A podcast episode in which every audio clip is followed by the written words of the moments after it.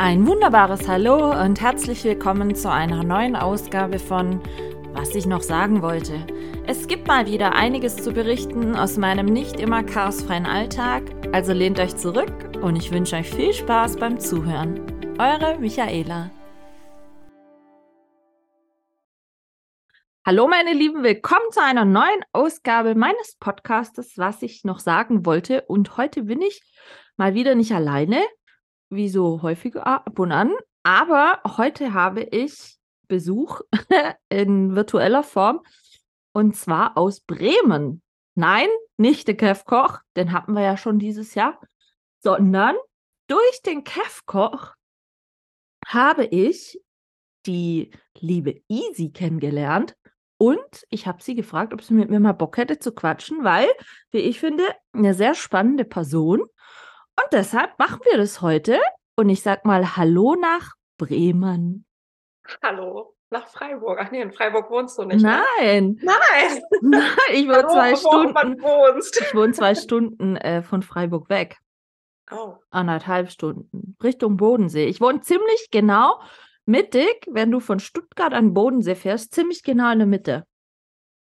So. Das ist gut. Ja, sagt man so. An der schönen Donau. Die Donau wohnt, äh, wohnt, fährt hier direkt vor meiner Haustür vorbei. So.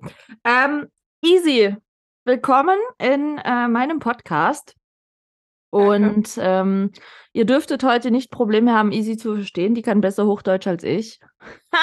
Und von daher bin ich mal optimistisch, dass das äh, hier nur gut werden kann.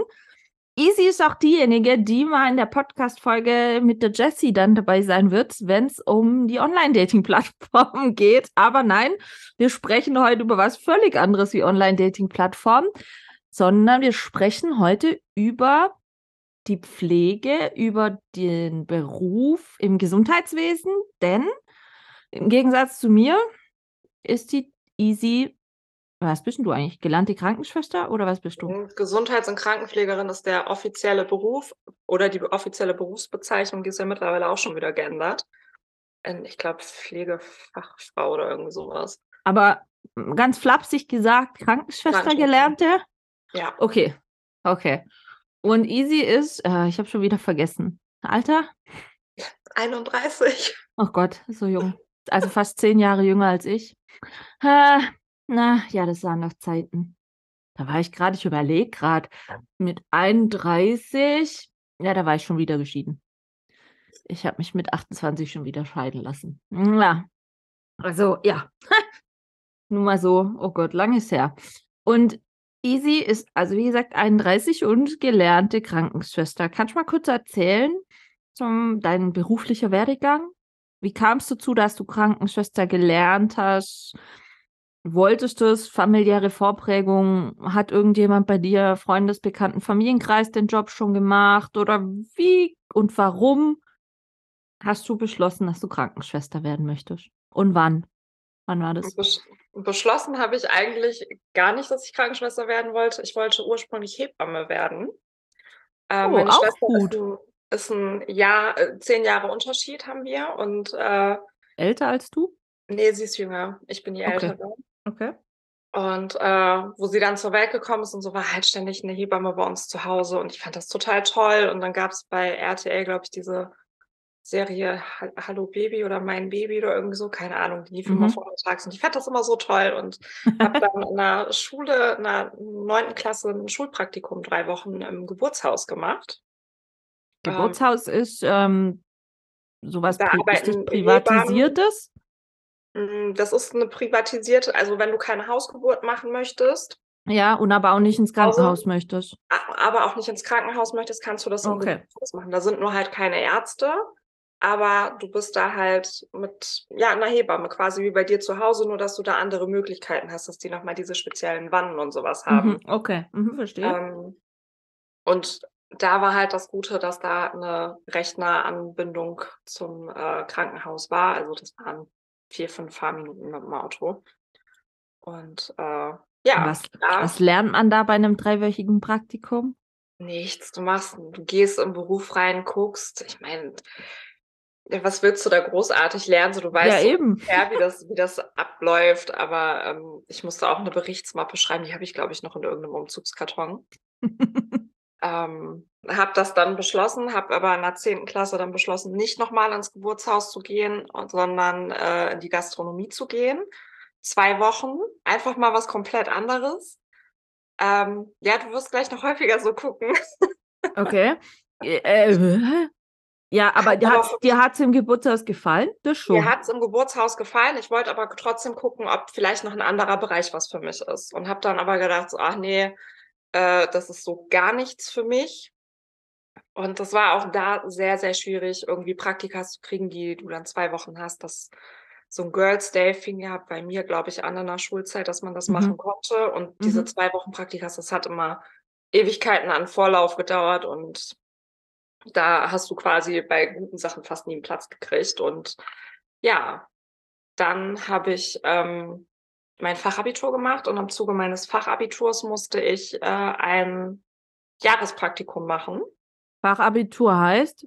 Also, ich weiß nicht, Fach bei uns äh, uns Hochschulreife, Fachhochschulreife, dass Ah, du okay. Nein, weil bei uns in Sachen an 'ner Baden Fachhochschule studieren kannst. Ah, okay. Okay. Und, ähm, habe da dann 'n 1/2 Jahr in 'ner HNO gearbeitet, habe halt 'ne ganz, ganz, ganz, ganz doofe Anleiterin gehabt, die, äh, mich da vor Patienten rundgemacht hat und keine Ahnung was und, äh, habe dann halt gesagt: „Ich will da nicht mehr hin, äh, ich breche das ab.“ Und da hat meine Klassenlehrerin damals dann gesagt: „Okay, komm, wir gucken, dass du wechseln kannst.“ Und, äh, da bin ich dann auf die Wöchnerinnenstation gekommen, weil ja ursprünglich mal der Gedanke Hebamme so im Kopf war. Habe Mhm. dann meine Fachhochschulreife auch, äh, gemacht und, ähm habe dann da noch mal 'n FSJ in der Pflege drangehangen, weil, äh, 'n Ausbildungsstopp war als Hebamme. Also, ich bin immer so fertig gewesen, dass du hättest 2 Jahre immer warten müssen. Ja, aber 'n Ausbildungsstopp. Ich dachte immer, es gibt so wenig Ja, Hebammen. Hebammen hatten, äh, zu der Zeit 2013 Ausbildungsstopp bundesweit und ich bin halt immer so, äh, fertig gewesen mit allem, dass ich halt immer 2 Jahre hätte warten müssen. Und dann habe ich gesagt: „Ja gut, dann mache ich jetzt, ähm dann dann mache ich jetzt einfach noch 'n Jahr der Pflege hintendran, lasse mir das 'n bisschen vergüten, kann ja gucken, ob das was für mich ist.“ Und bin dann auf, äh, eine innere Station gekommen im, äh, Klinikum Bremen-Ost. Also, Es ist ungelernte Pflegekraft oder wie nennt sich das dann? Wenn du Was? sagst, du lässt dir das 'n bisschen vergüten. Ne, äh, dann freiwilliges soziales Jahr kriegst du ja 'n bisschen vergütet. Das ist ja Ach quasi so, okay. bezahltes Praktikum, ne? Das Ah, jetzt, okay, okay, ich glaube, okay. 350 € oder was habe ich da damals gekriegt. Also, es Okay. war 'n nettes Taschengeld, aber Ja, okay. ja, auf jeden Fall habe ich das gemacht und, äh, habe das auch 'n Jahr lang durchgezogen und die Stationsleitung meinte zu mir: „Pass auf, wenn du das 'n Jahr lang durchziehst, dann schaffst du auch die Ausbildung im Schlaf, weil dann kann dich nichts mehr schocken.“ Wie lang Ich geht die Ausbildung? 3 Jahre. 3. Okay. Ich war, äh, zum Schluss der äh, des freiwilligen sozialen Jahres, ähm, eine ein ein Spürhund quasi für Rotaviren, Clostridien und Morbus Crohn. Also, ich konnt konnte das auseinanderhalten. Ich konnte es riechen, was die Person hat, ob das wirklich Morbus Crohn-Geruch ist. Das ist ja Nicht dein Darmerkrankung. Ernst? Ist wirklich mein Ernst. Clostridien oder Rotaviren. Ich konnte es riechen. Also, das riecht anders. Ist 'n würde ich heute Talent oder ist das oder wie kommt's? Das ist wenn du da jeden Tag mit in Berührung bist, merkst du dir diese Gerüche irgendwann und Ja, ich aber hat dir das Spaß gemacht auf der Inneren? Ja. Hätte dich nicht mal Chirurgie oder so gereizt? Kommen wir gleich zu. Also, ich. Mir hat das so vom Team her echt Spaß gemacht. Das war 'n Okay. witziges Team, 'n junges Team. Äh, die Stationsleitung, Gabi, war 'ne unfassbar tolle Frau. Äh, die hat dich an die Hand genommen und gesagt: „Ah, komm, Denise.“ Und die hat mich quasi auch so 'n bisschen mit dem einen Oberarzt da reingeschubst, dass ich, äh, in die Pflege gehe. Die haben mir ich habe mich so 'n bisschen gewehrt und ich hatte irgendwann einen Ausbildungsvertrag vor mir liegen. Und Hm. da haben die gesagt: „Denise, unterschreib doch.“ Und ich stand da erst so: „Hm, ja, weiß ich auch nicht. Ach ja, komm, ich unterschreibe doch mal, kann ja nix passieren.“ Und habe das dann auch gemacht. Ich habe 2013 meine Lehre angefangen und, äh, 2016 habe ich sie dann beendet. War damals auch schon so Pflegefachkraftmangel? Ja, aber nicht so extrem. Also Corona Okay. hat den ganzen Scheiß echt noch mal in die Höhe gerissen und das ist Hast du dann in deiner Ausbildung unterschiedliche Stationen durchlaufen? Ja, du hast immer ähm, du musst dir das vorstellen wie Blockunterricht. Äh, der Begrüßungsblock ging, glaube ich, 8 Wochen oder so. Da hast du so die Basics gelernt, pflegen, äh, wahrnehmen und beobachten. Einfach das, was du ja wirklich täglich machst in der Pflege. Mhm.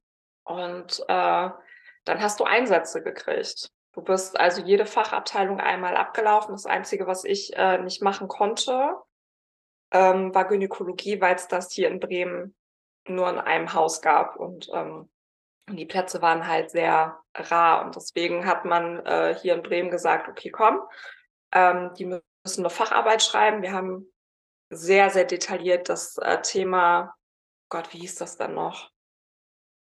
Frau ach, keine Ahnung, was da durchläufst du quasi die Zyklen der Frau, die mal so kommen, jede Altersphase, was da für Krankheitsbilder und so was auftreten, äh, Krebsgeschichten und so was. Das, Mhm. äh, hast du da, weil du halt diese Gynäkologie nie besuchen konntest. 'Ne Urologie habe ich auch nie gemacht, ähm, war aber für meinen Lehrplan auch gar nicht vorgesehen. Ich habe mein Examen auf, Neurologie gemacht. Ähm, und das war der schlimmste Einsatz, den ich haben konnte.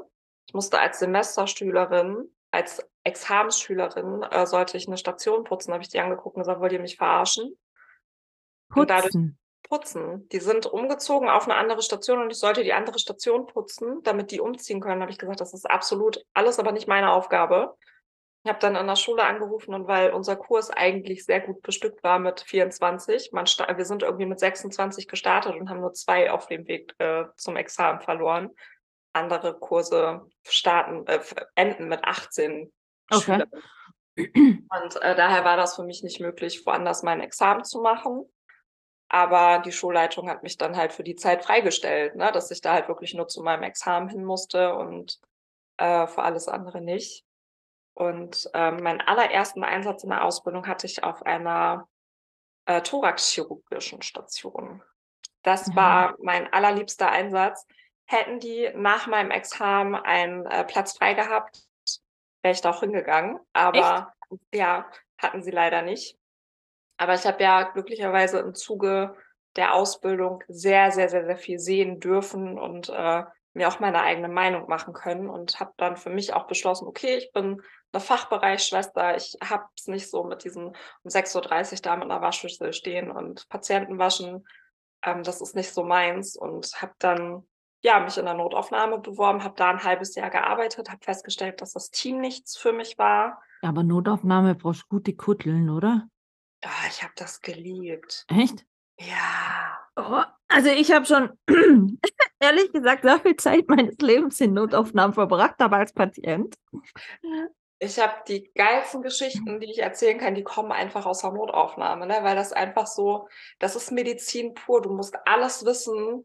Du wirst einfach kein Fachidiot, weil du einfach alles irgendwie im Hinterstübchen haben musst. Ja gut und vor allen Dingen, gell, da erlebst halt schon kuriose Geschichten auch. Ja.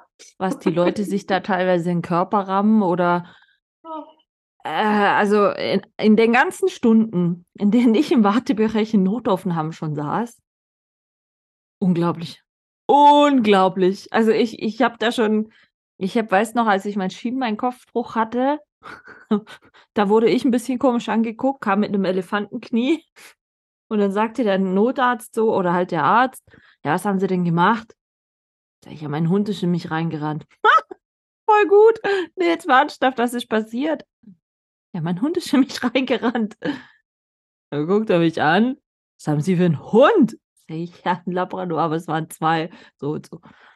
Und er dann so: „Ja, jetzt gucken wir mal.“ Und dann sagt er am Schluss dann so: „Sie haben tatsächlich 'n Schienbeinkopfbruch.“ Da habe ich gesagt: „Oh, bisschen ungünstig.“ Und als ich da rausgefahren wurde, da sagte der Arzt schon: „Ah, Sie sind heute 'n bisschen skurril. Also, dass jemand von seinem Hund geschrottet wurde, hatte er nun nicht.“ Ich gehe raus, sehe 'n Patient sitzen, der hatte sich ich weiß nicht, was es war, mit Pfeil und Bogen irgend 'n Pfeil durch die Hand geschossen wo ich dann so dachte: „Alles klar, du kriegst noch 'n weiteres Highlight heute.“ Und die saßen da mit einer stoischen Ruhe in dem Wartebereich, wo ich so dachte, boah, manche Geschichten wären mir, glaube ich, echt peinlich, wenn ich da damit in die Notaufnahme ins Krankenhaus äh, müsste. Ich hatte einen Patienten, äh, es hat bei uns das äh, beige Telefon geklingelt, sonst ist es ja immer rot. Bei uns war es beige zu der Zeit. Ähm, und ich bin rangegangen und da war die Leitstelle dran. Und die meinten so, wir brauchen euren Schockraum. Ich so, warum? Was bringt ihr mir denn? Hab schon gedacht, so, oh scheiße, Polytrauma, keine Ahnung was, Verkehrsunfall. Wollte schon das CT anrufen, sagen, ihr müsst einen Platz blocken. Nee, ähm, äh, es, es war nachher, er sagt, ich kann dir das am Telefon nicht erzählen, das glaubst du mir nie. Ich so, doch, erzähl, ich muss ja wissen, auf was ich vorbereiten muss, ne? weil mhm. du musst ja gewisse Schema hast, wenn du in einen Schockraum gehst, ähm, muss der ja eigentlich ein gewisses Schema erfüllen äh, dass, dass du da halt auch drin bist. Der Schockraum ist halt ein bisschen weiter weg von diesen ganzen Behandlungsräumen in der Regel, nicht mittendrin. Und er wollte in den Schockraum, ähm, ja, äh, einfach weil, weil, weil das todpeinlich war für den, der da angekommen ist. Also ich habe ja alles erlebt. Ich habe ja erlebt, dass äh, Leute an der Toilettenschüssel runtergeflogen sind, die sie runtergeschmissen haben, dass sie da einfach wirklich hinterhergeflogen sind. Ich habe äh, gesehen, ich habe offene Brüche gesehen, ich habe diverse Polytraumen erlebt, alles.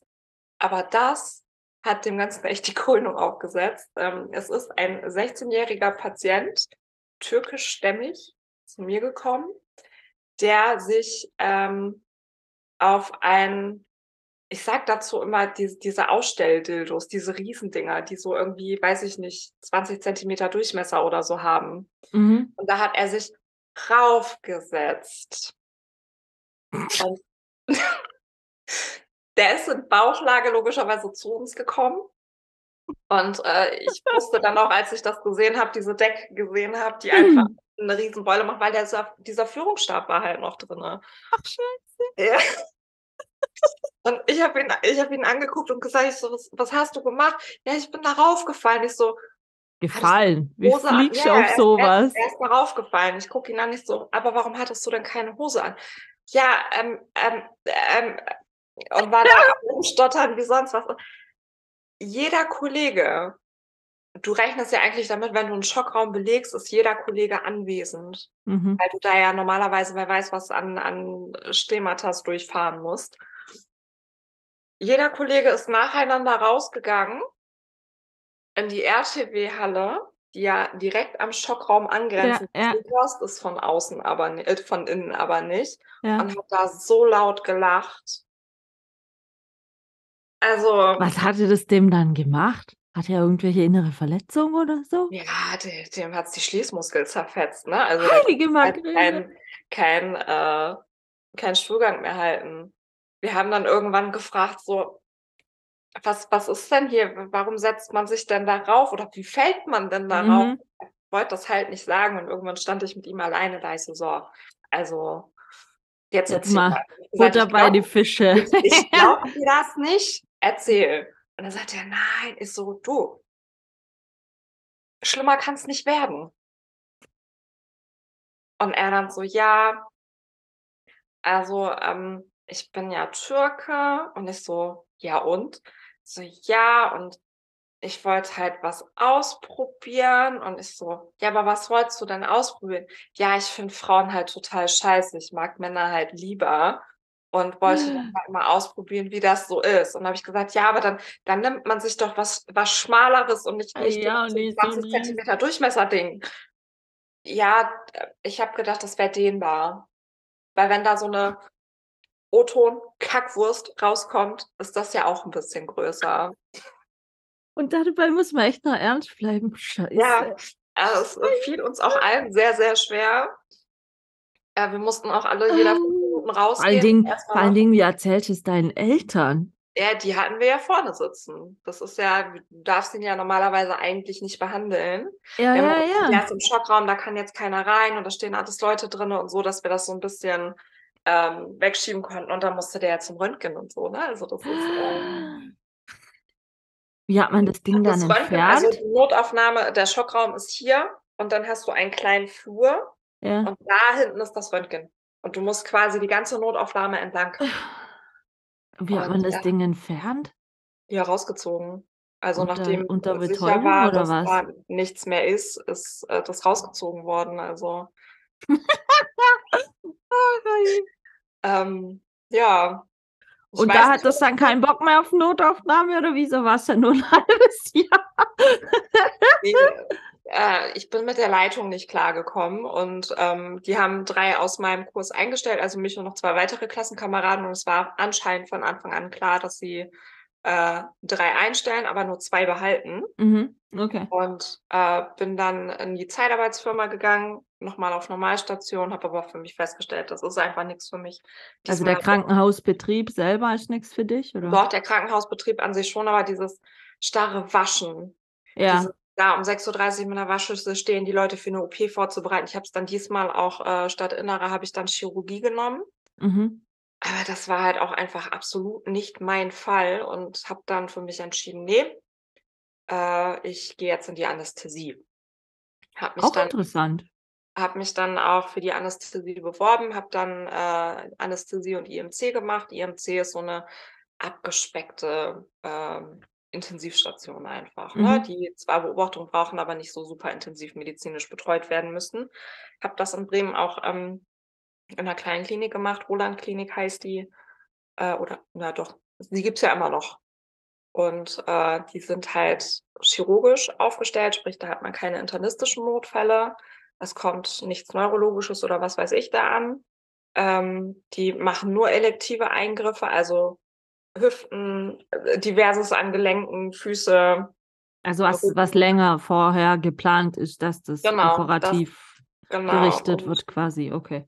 äh, notfallmäßig machen wir nur oder haben wir nur Hände gemacht. Ich weiß gar nicht, ob sie das jetzt immer noch machen, ich glaube aber ja. Okay, okay.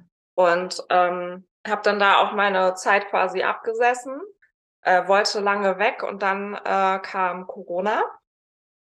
Oh je, oh je, keiner wusste, Mhm. was passiert und habe dann, ähm war krank, äh, wo Corona quasi ausgebrochen ist, aber halt ohne, dass ich Corona hatte. Mhm.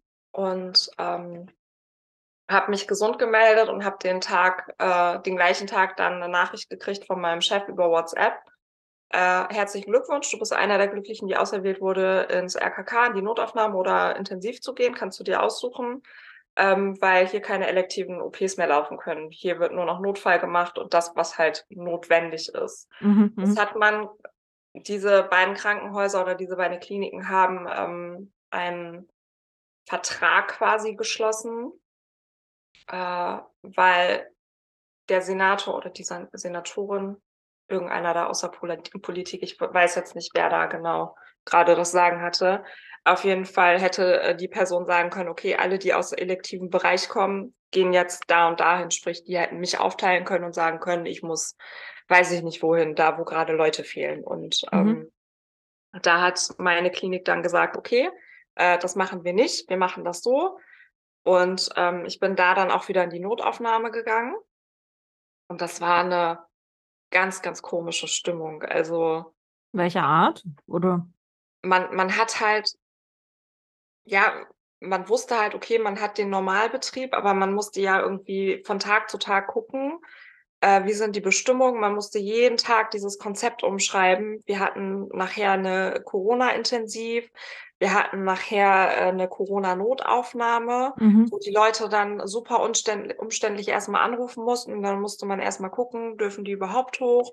Ist das kein Corona oder ist das Corona? Und es hatte irgendwie jeder Angst, weil, ähm, diese ganzen Maßnahmen also, heute lachen wir da drüber, aber das war zu der Zeit war das echt richtig, richtig krass, dass du wir hatten ja 'n absoluten FFP2-Maskenmangel, Ja. ähm, weil einfach überhaupt nicht genug da waren. Auch Schutzkittel, ja, hatte man, aber jetzt auch nicht in wer weiß was für Ausführung, weil davor hattest du halt MRSA und so, ne? Und, äh, da konntest du deinen Kittel halt pro Schicht benutzen. Und da musst du ja oder na doch, musst du musst du ja immer noch. Jedes Mal, wenn du Patientenkontakt hast, musst du ja 'nen neuen Kittel anziehen.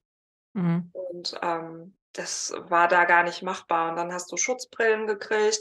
Dann hieß es irgendwann, deine Masken gehen in Steril. Dann hattest du so Supermasken, die nicht hinterm Ohr waren, sondern mit 'nem Gummiband hinten am Kopf. Und da ist dir dann bei, nach dem ersten Steri ist dir dann da das Gummi gerissen und dann hingst du da am besten noch im ISO-Kittel und so im ISO-Zimmer und dir hing die Maske halb runter irgendwie, weil dann ja auch immer das obere Band gerissen ist anstatt das untere. Hm. Dann in der Anästhesie hattest du zum Schluss Visiere. Also, na, da mussten wir am Anfang in der Notaufnahme auch noch mitarbeiten und wir saßen da, ich glaube, vier Monate oder so. Ähm, also auch während des ersten Lockdowns. Und das war immer eine super komische Stimmung, weil man einfach nie wusste, was passiert. Ne, man hatte zwar mhm. immer irgendwie lustige Momente, weil da dann Patienten vorbeigekommen sind, die, weiß ich nicht, einfach nicht hätten hingemusst, aber oder einfach zu blöd zum Kochen waren. Muss man ja mal so sagen, wie es ist. Also hatten wir ja ganz, ganz viele Hobbyköche. Ja, aber hattest du dann viel mit Corona-Patienten zu tun? Ja. Also wir haben diese ähm, Corona-Ambulanz dann ja auch mitgemacht. Dafür waren wir dann ja letztendlich nachher auch da. Wir waren zwar auch in der normalen, aber auch in dieser Corona-Ambulanz, das ist ja ein Team gewesen. Und äh, ich, ich selber hatte da gar nicht ganz so viel mit zu tun, weil ich eigentlich eher unten in der Notaufnahme war, weil ich halt auch notaufnahmetechnisch eingearbeitet war. Ne? Ich wusste halt, mhm. wie der Hase läuft und auf was man achten muss und so weiter und so fort. Aber ähm, ja, es war trotzdem irgendwie, wenn dann da doch jemand irgendwie vor dir stand, du musstest trotzdem immer fragen, haben Sie Fieber? Nee, wurde Fieber gemessen? Ja, nee, ja, dann mess doch mal Fieber. Haben Sie Atemnot? So, du hattest ja einen riesen Fragenkatalog, den du da abarbeiten musstest, bis du die erst wirklich in die Notaufnahme gelassen hast. Hast du dann auch so, so elendslange Schichten gehabt?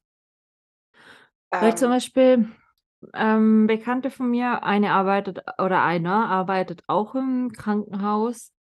Also der musste so viel Überstunden schieben, eben weil dann von seiner ursprünglichen Station noch ein Großteil abgezogen wurde auf Corona-Station dann. Dann waren teilweise welche infiziert, die dann natürlich nicht arbeiten konnten. Und ich habe den fast nicht mehr gesehen. Also der war fast nur noch am Arbeiten. Und dann hat er auch zu mir gesagt, dass viele seiner Kollegen gekündigt hätten, weil sie eben diesen nervlichen und körperlichen Stress und Druck ähm, nicht mehr können, nicht mehr ertragen können einfach. Und da sind wir wieder bei dem Thema, was ja über durch all die Medien ging, bei einem echt beschissenen Verdienst. So. Ja. Also ich meine, du hast ja jetzt, du bist ja jetzt nicht verheiratet, hast ja keine Kinder, aber zum Beispiel gerade der Bekannte von mir, der ist verheiratet, hat zwei Kinder. Er hat gesagt, ich kann das nicht mehr machen. Also wenn ich meine Frau und meine Kinder behalten will, äh, dann, dann muss ich da mal die Bremse ziehen, weil ich kann nicht ständig nur noch arbeiten. Ja. Und nur noch zum Schlaf nach Hause. Das geht nicht. Ich habe ich hab null Privatleben mehr. War das bei dir auch so? Dass ja. du da dann gesagt hast, okay, bis hierhin und nicht weiter, es reicht? Ich äh, habe das in dem ersten Lockdown war das gar nicht ganz so schlimm, weil man da auch einfach, man, man wusste halt nicht, was kommt. Man hat so Bilder aus Italien gesehen, dachte so, oh, scheiße, oh scheiße, wir haben jeden Tag gewartet. Wir sind auch alle irgendwie jede, jeden Tag mit Erwartung. Wir haben Rucksäcke mitgehabt. Äh, wir haben nachher eine Kantine gehabt, ähm, die nur für uns gekocht hat, die nur für Intensiv- und Notaufnahme da war zum Kochen, weil keiner wusste, wie lange müssen die Leute bleiben, müssen die Schicht übergreifend bleiben. Ähm, es wurde ja von Spahn alles aufgehebelt, was es nur ging, ja. irgendwie mit, mit Mindestarbeitszeit äh, und hast du nicht gesehen. Und wir standen da und wir wussten überhaupt nicht, wohin. Wir sind da alle pünktlich nach Hause gegangen, weil es war ja nichts. Und die haben immer gesagt, geht nach Hause, geht nach Hause, wir wissen nicht, wie es morgen ist. Ja. Und ähm, da habe ich nicht so einen krassen äh, Überstundenaufbau äh, gehabt, als nachher, wo wir zurückgegangen sind in die Klinik, äh, weil die dann natürlich, die ganzen elektiven OPs wurden ja abgesagt. Mhm. Ja. Und ähm, wo es dann wieder hieß, okay, ihr dürft operieren, haben sie die ganzen elektiven äh, OPs natürlich alle reingenommen. Vorher hieß es, eine IMC-Schwester im Nachtdienst betreut sechs Patienten, sechs Monitorpatienten, die liegen ja alle am Monitor. Ja. Ja. Und dann hieß es irgendwann, eine Schwester betreut acht Monitorpatienten. Und ich war ja zu dem Zeitpunkt, einfach weil wir personell schon immer noch Leute ausgeliehen hatten, war ich ja schon alleine im Dienst. Wir waren IMC und Anästhesie ist ein Team bei uns gewesen. Ja, okay. Und ähm, dann hieß es irgendwann, wir haben jetzt vier Corona-Zimmer, die müssten dann auch von der IMC betreut werden. Es gab aber nie irgendwie einen zentralen Monitor, wo du alles gesehen hast, wo ich hätte auch in den Zimmern gucken können. Also Sprich, du musstest also, quasi in jedes Zimmer rein. Ich immer. hätte in jedes Zimmer reingemusst. Ah. Und ähm, da ist das auch, wenn Frühdienst weggebrochen ist, die Anästhesie kommt um 6.30 Uhr kommt der Erste. Der macht mhm. alle Maschinen an, muss da natürlich auch gucken, dass da für die OPs alles läuft und dann wirst du frühestens um 7.30 Uhr ausgelöst und du musst aber die Patienten nach oben kriegen, du musst auf die Arztvisiten warten, beziehungsweise da hat man dann gesagt, okay, nur die Anästhesievisite ist wichtig. Ähm, da waren 12, 13 Stunden Dienste nichts. Also ich war teilweise wirklich nur zum Schlafen zu Hause, habe in der Zeit auch sehr, sehr viel an meinem Freundeskreis wirklich verloren, weil die das alle nicht verstehen konnten. Über ähm, welchen Zeitraum reden wir, wo du so lange, also so viel, äh, 12, äh, 13 Stunden Tage hattest? Ich habe von ähm, August 2020 bis, oh Gott, wann habe ich denn aufgehört? Ähm, bis zum 30.06.21. Äh, also fast ein Jahr. Ja, habe ich äh, so krass viele Stunden auch gehabt und durfte dann die letzte Zeit auch zu Hause bleiben, einfach weil ich über 200 Überstunden hatte. Hm. Ähm, ja, aber da hast du dann gesagt, du möchtest nicht mehr, du kündigst, oder? Ja. Ich habe äh, ich hab mich anderweitig beworben ähm, und habe dann meine Kündigung abgegeben und es hat keiner mit dieser Kündigung gerechnet, weil alle gesagt haben, sie hat schon mal gesagt, sie geht. Und dann kam aber ja Corona, da hatte ich ja keine ja. Möglichkeit zu gehen. Ja. Und der Stellenmarkt da war ja immer noch sehr, sehr mau. Also das ist ja, heute gibt es ja wieder Stellen in der Pflege. Da war das sehr, sehr vorsichtig 2021, einfach weil da ja auch diverse Varianten hier kursierten. Und das sind, es war schon schwer einen Job zu kriegen. Ich bin dann auch statt wirklich wieder in die Anästhesie zu gehen, bin ich ins Herzkatheter gewechselt. Da auch noch ich, in der Klinik?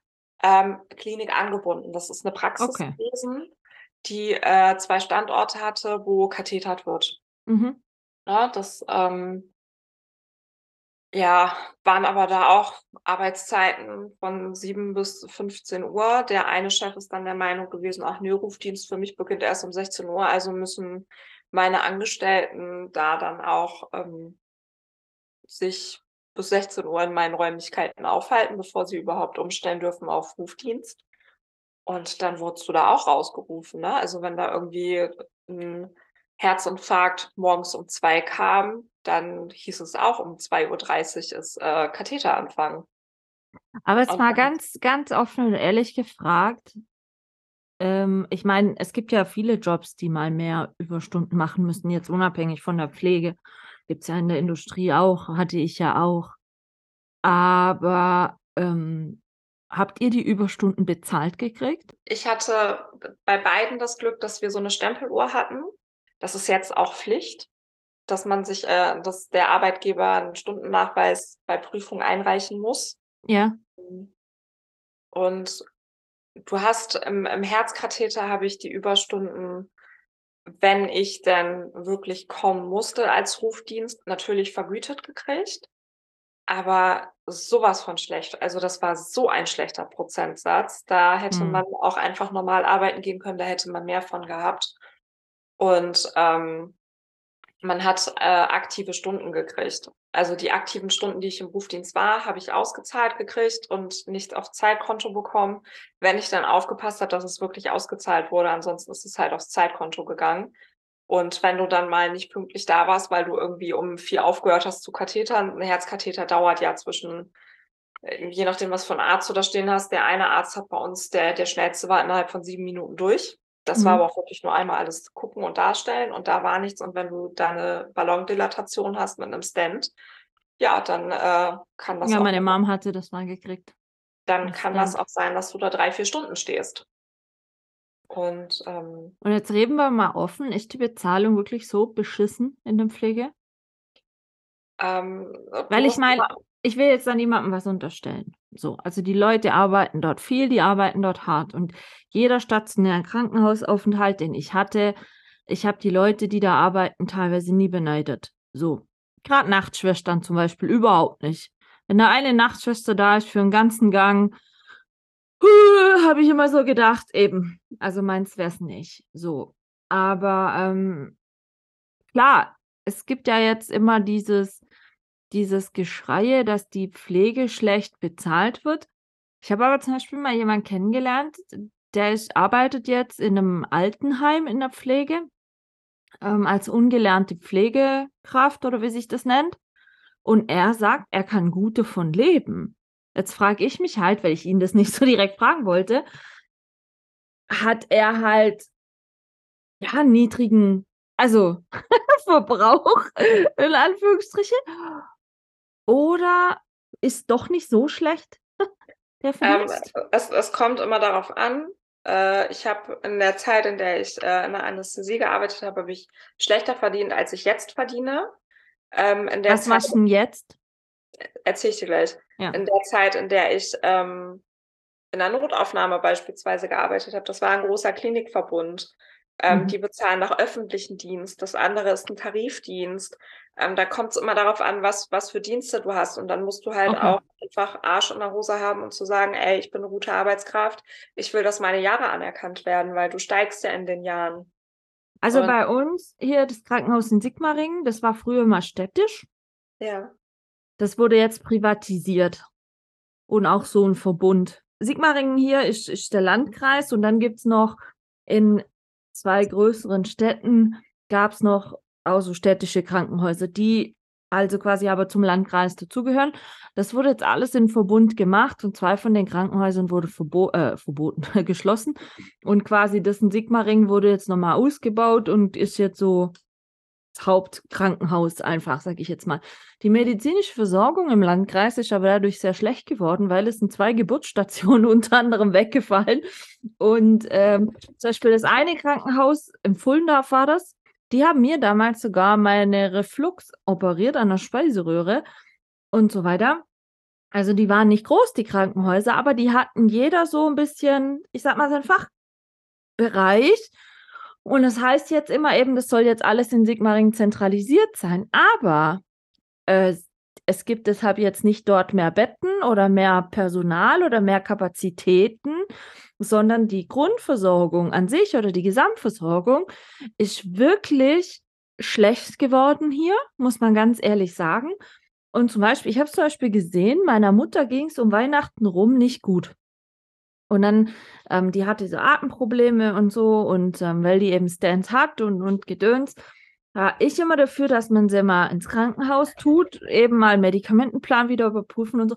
Und ihr Hausarzt sagte noch zu ihr, wenn, dann lassen Sie sich von einem RTW holen und einliefern, weil wenn Sie selber hingehen, werden Sie nicht aufgenommen. Und das war dann so, wo ich schon so dachte, hey, da kannst du nicht mal als normalsterblicher Mensch mehr ins Krankenhaus fahren, wenn es dir echt grottig geht. Das ist absoluter Bullshit. Also und natürlich übel. wirst du aufgenommen, wenn du da selber hinfährst und was hast. Es lassen sich auch aus meiner Notaufnahmezeit, ähm, man hat da halt Wartezeit, das ist halt so, weil das, was kommt, du wirst ja mittlerweile in einem Triage-System ähm, eingruppiert. Ne?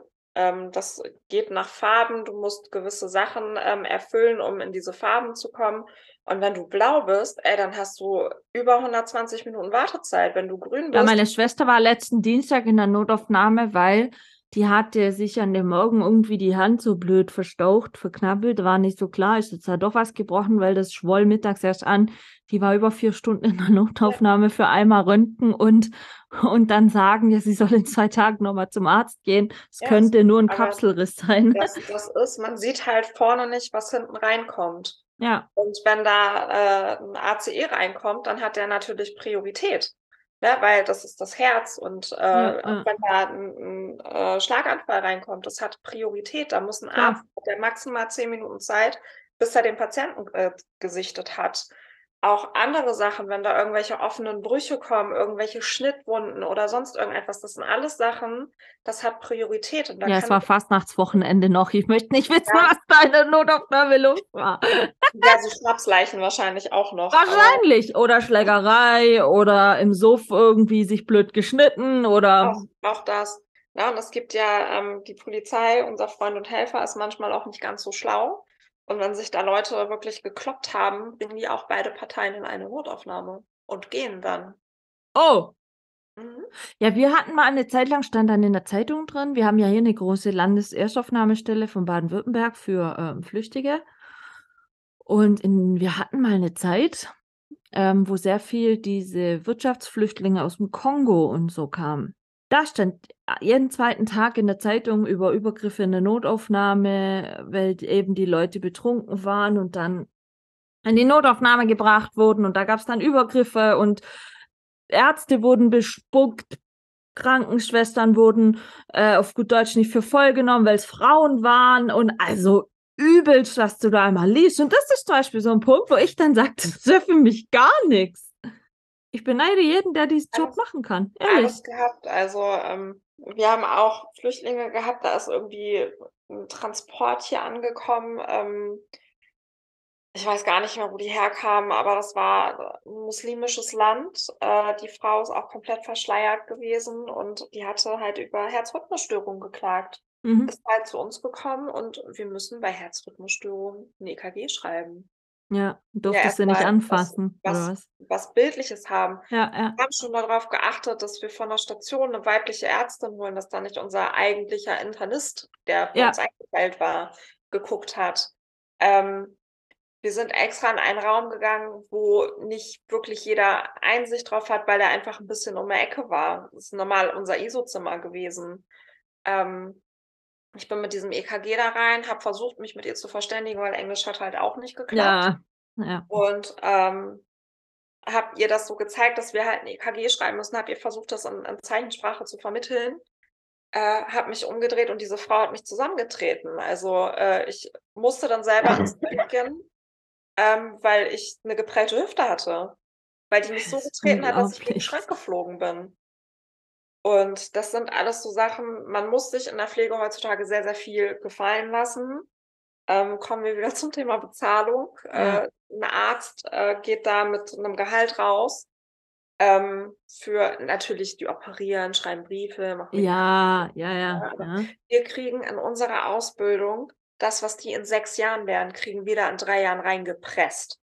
Also das ist Ja. wirklich, Ja, eben, weil du hast ja das Grundwissen alles genau das Gleiche. das, das ist äh, Medikamentenlehre, du hast alles, ne? Du hast das zwar nicht ganz so explizit, aber äh, du hast da alles drin und du kriegst dieses Wissen, was die in sechs Jahren lernen, kriegst du in drei Jahren da reingeprügelt. Und Mhm. für das, was du leistest, ist diese Bezahlung zu schlecht. Ein Arzt geht als Anfänger gerade studiert mit 3,5 netto nach Hause. Und als Krankenschwester mal so pauschal im Schnitt ungefähr? Ähm, als Krankenschwester gehst du am Anfang, ist auch wieder je nachdem, äh, da das Ja, aber so ungefähr. sind, sind ungefähr 2000 netto. Äh, und dann hast du halt Schichtzulagen. Du musst halt, ähm, du hast ja ein Dreischichtsystem. Ja, wenn du äh, in drei Folgemonaten alle drei Schichten machst, kriegst du da nochmal so und so viel extra Prozente obendrauf. ja, Du kannst okay. dir natürlich mit äh, diversen, wenn, wenn du so und so viele Stunden Nachtdienst leistest, ähm, kriegst du sechs Tage mehr Urlaub, wenn du das über einen gewissen Zeitraum machst. Wenn Ja, du, kannst du da auch, wenn du Fachzusatzqualifikation hast und so, das auch nochmal Das, alles das kommt dann noch obendrauf. Ne? Das sind Mhm. aber äh, diese Fachweiterbildung musst du auch erstmal bekommen. Dafür brauchst du Berufserfahrung. Dafür musst du in diesem Mhm. Bereich, in dem du diese Fachqualifikation machst, die gibt es ja aktuell nur in der Notaufnahme. Äh, Nephrologie gibt's und ähm, Anästhesie und Intensiv.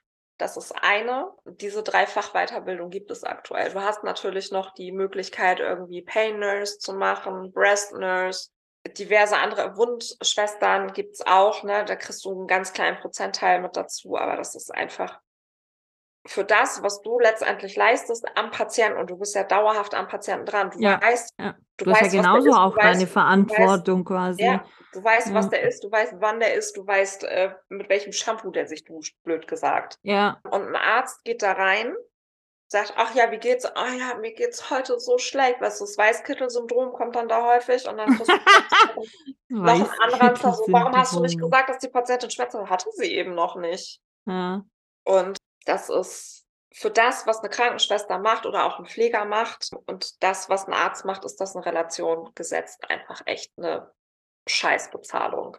An dieser Stelle klinken wir uns für heute aus dem ersten Teil des Gespräches aus. Ich denke, Easy hat sehr, sehr vieles und Interessantes zu berichten. Und deshalb wird es auch nächste Woche den zweiten Teil noch davon geben, wo wir dran anknüpfen, wie schlecht die Bezahlung in der Pflege eigentlich ist in ihren Augen, was man ja auch immer in der Presse und so weiter hört. Und vor allen Dingen, was macht sie jetzt? Sie hat die Klinik oder das Krankenhaus hinter sich gelassen, hat jetzt anderen Job in der Pflege. Was sind da die Vorteile? Was ist für sie besser geworden dadurch und so weiter? Das erzählt sie uns gerne in der nächsten Folge noch nächste Woche. Ich hoffe, ihr schaltet dann auch wieder dazu ein. Ich finde es, wie gesagt, ein sehr, sehr spannendes Thema. Alles rund um die Pflege. Und ihr solltet den zweiten Teil nicht verpassen. Bis dahin wünsche ich euch ein wunderbares Wochenende und ich hoffe, ihr schaltet nächste Woche wieder ein. Macht's gut und bleibt gesund. Tschüssi!